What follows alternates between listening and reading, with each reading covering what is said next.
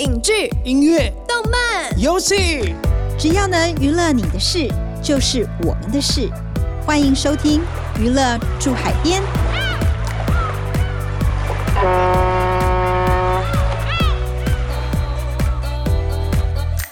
欢迎收听由静好听与静周刊共同制作播出的节目《娱乐住海边》，我是静周刊娱乐产业组记者慧茹。我是对记者咄咄逼人、讲话又经常失态的灭绝师太。二零二一年在 HBO 和 My Video 播出的台湾影集《做工的人》，拿下了金钟奖迷你剧集奖、导演奖。饰演铁工阿奇的李明顺和饰演怪手司机阿全的薛仕凌，更靠着精湛的演技拿下了男主角及男配角奖，一举得了四奖。台剧要取得这样的成绩已经非常不容易了，如今又原班人马全员回归来拍了电影版，上映至今口碑和票房反应都相当的不错，也赚了师太我不少的眼泪啊。没错，今天娱乐住海边，就让我们来聊聊《做工的人》电影版是如何贯穿影集版故事，以及编导郑芬芬和监制林玉玲又是如何联手打造出做工宇宙的吧。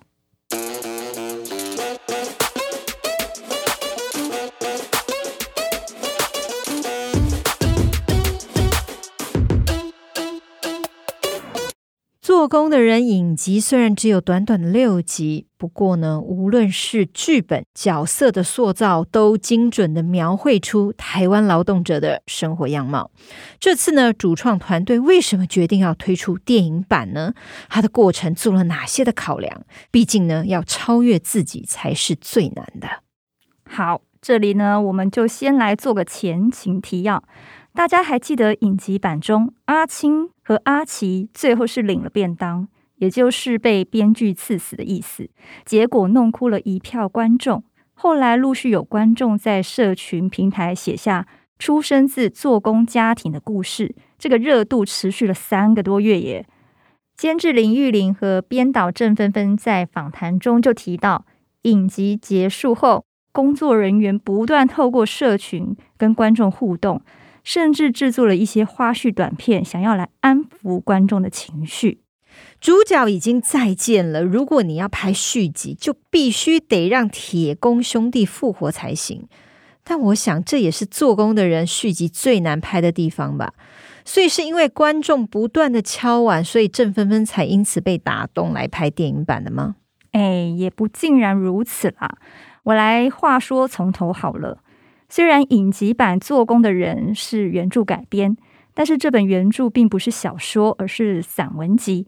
当初郑芬芬是从其中的一篇名为《走水路》的散文得到灵感，所以一口气用了六集的篇幅把想说的故事都说完了，压根都没有想到要拍续集啦。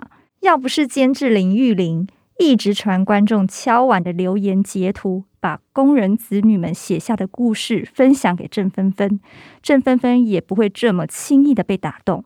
而且在这段过程中啊，郑芬芬和林玉玲才发现，原来身旁有那么多的朋友都是出自于劳工家庭，诶，就连从来都没有提起过亲人的朋友们，都主动说出家里的故事。于是乎，郑芬芬渐渐被打动，开始认真思考。是不是该写故事来回馈观众的期待呢？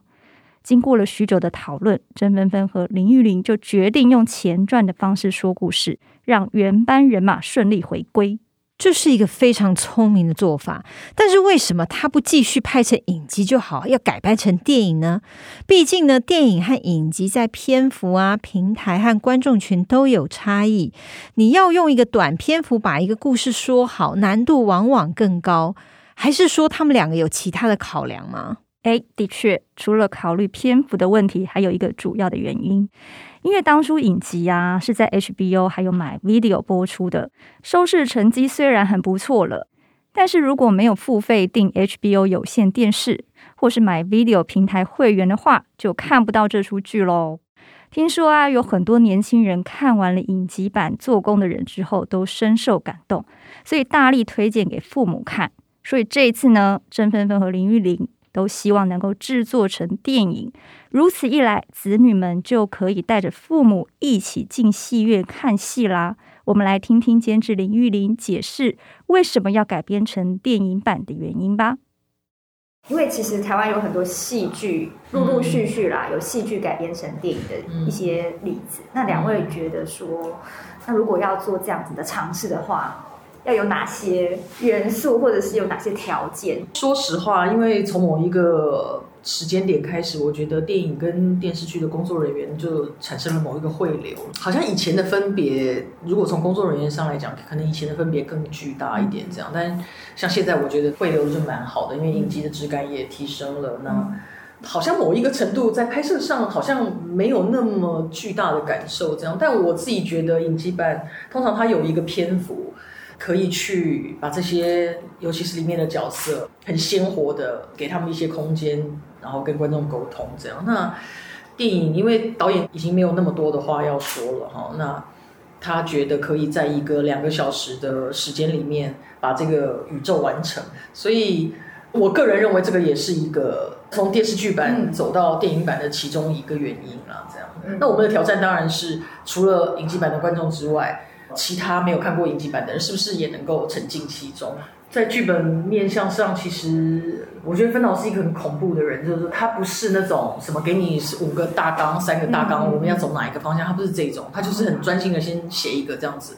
那如果哎，我们有什么讨论的时候，好可怕，他会给你另外一个剧本这样子。比方说，我举例然后，大家也会很关心阿青当时为什么会吸毒什么的这样子。那只是在跟他讨论，他就给了我一个阿青的剧本。我觉得看电影就是一种沉浸了，跟你在家里走来走去，可以不专心的看影集版，它就是不太一样。所以怎么样带给观众一种不一样的体验？嗯，这个事情是可能我们在初期的时候有一些讨论的地方嘛，这样子。嗯，比方说工地的主景，其实可能在想象上就会跟影集版就会不太一样，这样子。就是有一些视觉上面的不一样，对，扩大整个规。当然拍摄上一定也会有一些不一样啊。前面聊到编剧郑芬芬和监制林玉玲把做工的人从剧集延伸到电影的契机，但重新写剧本不是那么简单的一件事。听说呢，也让郑芬芬花了不少的时间。这一次前传的编剧过程有哪些转折呢？剧集结束之后呢，观众回想啊非常的热烈，除了在各个社群留言讨论之外，说出自家的工人故事。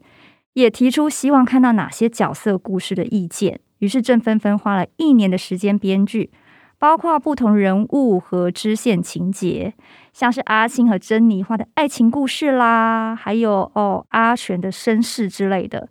后来经过讨论，决定还是应该聚焦在阿奇父子的亲情上面。此外，郑芬芬更以十多年前台北市大巨蛋停工，导致上百家。中下游包商倒闭的世界为灵感，在电影版中融入大型公共工程背景，点出其中的原因。师太看完电影版之后呢，觉得其中最感人的，除了父子之情之外，还有工人间彼此互助啊，不计较利害得失啊，就算借钱也要帮忙朋友的这种独特的人情味，借此呢，把一般人对工人的偏见凸显出来。像我们现在还是常听家长会对小朋友说：“哎，如果你不好好读书，以后就去当工人之类的歧视性的言论。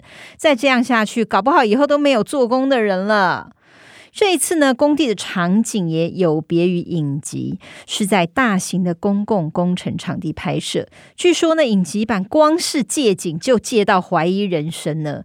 这是剧组是怎么顺利的借到相当于四座台北小巨蛋那么大的场地呢？对呀、啊，郑芬芬就有说，这次是因为影集版的成功，所以场地上呢得到很多县市政府的协助，不但有人主动邀请剧组去看景。帮忙居中协调，甚至还有些单位愿意配合拍摄，调整部分的工期耶，真的是就甘心呢。比较困难的反而是拍摄过程啦，因为要在高十层楼的位置拍摄，现场需要利用大型吊车吊挂钢梁，以便拍摄钢构梁柱结合的场面。而且为了顾及演员的安全呐、吊车也需要拿来吊钢丝做防护啦。最后呢，就是搭载摄影器材和拍摄的人员啦。大家可以想象一下，在架好的钢梁下面安插六台体积庞大的大型吊车，光是要乔位置就有多麻烦呐、而且啊，据说地面和高空的气温还有风力都不一样。拍摄当天，高空位置的气温非常冷，演员事先是有做好保暖的措施。但是工作人员呢就没有准备了，被吊车送上去十层楼的钢梁后，就没有时间下来穿衣服了，只能一边工作一边拍打皮肤来取暖。郑芬芬也是事后才听工作人员反映，我们来听听郑芬芬回忆这段辛苦的过程。我先讲拍摄多困难好了，嗯，就是说，因为我们要在高空上拍摄，我们处理完演员上去之后，还要处理摄影机上去的问题，嗯，那摄影机怎么上去？不是只是跟着他们一样扛上去啊，因为它只适合人走，它可能并不适合架摄影机或什么，嗯、所以我们有很多状况都是利用吊车把东西弄上去，维持那个高度。吊车看起来很容易，可是其实我们光是搞吊车就搞了很久，因为。工地有它本身的吊车，它要插一台我们自己摄影吊车，其实很麻烦的。所以光是桥这个位置，我们要先保障工地能够运作，所以他们的吊车在这里，所以我们去见缝插针摆我们的吊车。嗯，可是你知道吊车这么大，它也不是一根针的东西，所以其实很麻烦。嗯，所以要顾到我们摄影机位呢，还要顾到工地的好的位置这样子。然后你知道刚我们拍的那一天呢、啊，因为天气非常非常冷，高空的温度跟地面温度其实不一样。嗯嗯嗯嗯、那因为演员都知道事先就有做保暖措施，但可怜是那些工作人员，嗯、他们不知道这么冷，他们就上去了。嗯，可为了赶时间，我们并没有时间让他下来换衣服，于是他们是穿着短袖在那高空里，好像发着抖拍片这样子。所以他们最后是怎么取暖？就是这样啪啪啪啪啪一直打一直打。然后你知道那个演员就跟我说，他说因为摄影机就在前面，就要看着这些人上面一直打打打，让自己取暖，这样他就觉得好可怜，我就就回来讲给我听。那因为他们在上面，我在下面，我其实没有看到他们原来是这么冷的，这样是后来他们事后讲给我听的，这样。包括拍实境秀也是，就是在海上哦，他们看起来画面很容易，可其实我们都要做很多功夫，让摄影机跟人有办法在高空跟水面上，然后跟其他地方是可以找到好的拍摄机会的。就这个部分，其实是在整个拍摄过程中比较麻烦的地方。这样的工地工作需要有什么样的措施？第一个是要先做高空训练，就是你要习惯爬到那么高的一个地方。所以其实我们是有先带他们去一个特别的训练场，专门就是训练高度的这样子。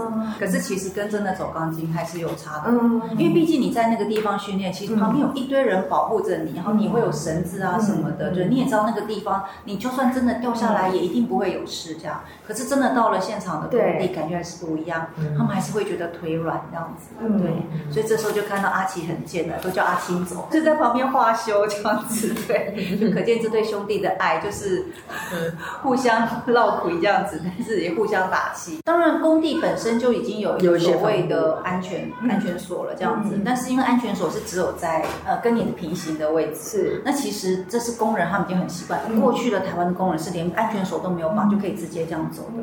我还记得我们。有一个镜头是需要把他们摆在很高很高的高空，他们本来都不愿意这样子，因为那是要吊车送上去的嘛。嗯、然后呢，当然还是努力说服了、说动了他们自己上去坐。每个人知道一坐在那边，他们就不敢动了。然后，可是因为我们还是要需要有人指导他们工作的内容嘛，是这样子，不能只是坐在那里，要真的做这样子。然后我就请当地的一个工地主任说：“啊，你可不可以过去帮我们示范他怎么做这样子？”嗯然后说好啊，嘣，他就走下去了，健步如飞，你知道吗？而且真的如履平地，你知道？他在旁边很紧张，因为真的非常非常高，我们大家都吓死了。然后他就这样咚咚咚走到旁边去，就开始教他怎么做怎么做。哇，当场圈粉，崇拜他到五体投地。然后我因为被圈粉了，我马上指定说，主任你来我们戏里客串一下，好不好？那个片头唱歌的时候，他们两个在那边喊阿 King 啊，那个昌嫂，那个后面不是有一个人站在那里？对。他就是我们那位厉害的主任，然后因为我们工地规定的安全防护是一定要绑安全锁，我就拜托主任你绑上去，我电影里头一定要出现你绑安全锁，不然我们会被告这样子。对，所以其实是可以完全不用安全锁站在那里的这样子，然后就一派轻松，太厉害了，就是工人们的绝技。身为做工的人，忠实观众师太我呢，最开心的莫过于看到喜爱的普龙宫三人组李明顺、薛仕凌和尤安顺回归啦。对于编导郑芬芬来说呢，这三位演员早就培养了绝佳的默契，可以节省不少磨合的时间。但这次呢，电影版中有一个亮眼的新面孔，是饰演阿奇的儿子小杰的小演员唐浩哲。这次是怎么选中这个幼年版小杰的呢？是的，郑芬芬就透露，他本来以为这一次不用面临选角的痛苦，却忘了有一个这么重要的小演员角色。因为电影版的故事背景啊，是影集版的十一年前，影集中饰演李明顺儿子的曾敬驊，在电影版中只是一个国小生。为此，郑芬芬花了四个月才找到这位小演员唐浩哲。虽然唐浩哲的演出经验不多，但是他的气质呢，很符合角色的设定。再加上李明顺有满满的父爱，经常跟唐浩哲细心解释现场的状况，该怎么表演最适当等等。两个人呢，很自然而然的就培养出父子情。唐浩哲呢，也就很快进入状况。观众会发现两个人的互动相当自然哦，就真的像一对父子诶。不只是小演员，其实这次呢，在剧情上面也因为要让人物的背景故事更加的完整，特别加入了大型闯关实境秀这个节目桥段。据说是针对阿奇这个角色动机去写的吗？没错，大家还记得影集中阿奇成天幻想自己一定会发财吗？这股不知哪来的自信，在电影版里，郑芬芬有给解答哦。可惜这里我们不能爆雷啦，想知道答案的听众赶快去看电影吧。不过值得一提的啊，是为了让观众感受到大型闯关实境秀的魅力，拍摄也是工程浩大耶。郑芬芬还认真设计了五道关卡，利用游艇、热气球、卡丁车等游戏闯关，力求逼真。不仅如此，电影版还找来多组网红客串演出呢，包括草屯金娜、RJ 连杰克曼、超认真少年阿仔师，还有万秀洗衣店万吉阿公等等，成为意料之外的行销宣传，也增加不少网络曝光量哦。最后，我们再来听听监制林玉玲对于电影版的期许吧。刚开始想说，哎，那我这部要做电影，你有做过什么样的调查？说大家想要看到什么，或者是粉丝他们怎么回馈你，还是说投资方怎么回馈你？说这个电影对我来说，我们需要很清楚的知道自己是要走向哪里的。比方说，《本日公休》，我觉得很好看，昨天看嘛，就是觉得非常好看。这样，那每一个片子都多少需要知道。自己的观众或者是自己的属性在什么地方？就是应该是说，我们很清楚知道我们自己面向的观众是可能需要多一点娱乐性，哈，那或者是比较丰富的故事性，类似这样。那我们很清楚知道我们自己要做什么样的片子，那我们就努力的往那个方向前进。这样，你不要突然给他一个好长的空镜头，或者是就是你很清楚知道自己的片型，呃，跟你想要 reach 到的观众。尽可能的，至少第一批你得很清楚嘛。嗯、那努力往这个方向，嗯、不要去做过多的，觉得说呃我们要去拿奖什么。这个不是说我们拍不好，我们不去争取奖项，不是这个意思，而是说我们很清楚知道我们面向的观众跟我们想要做这件事情的初衷。对，它是一个合家观赏，希望每个人看完以后有一种很疗愈的感受。尤其我们经过这三年疫情，嗯、我希望所有的人看完以后都。都感觉疗愈，它不是那种无谓的鸡汤，嗯、但我希望你们觉得疗愈。回到原本我们做这个案子的初衷跟想法，嗯嗯，比较是这样子。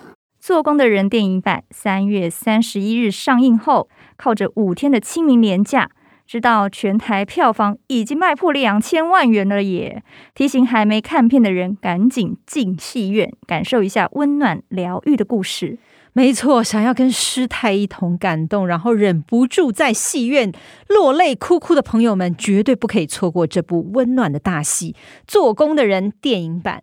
各位娱乐住海边的听众朋友们，对于这期节目有什么样的心得回馈？欢迎留言和我们分享哦。我们下次见，拜拜拜。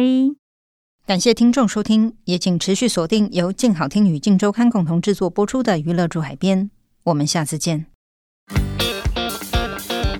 想听爱听，就在静好听。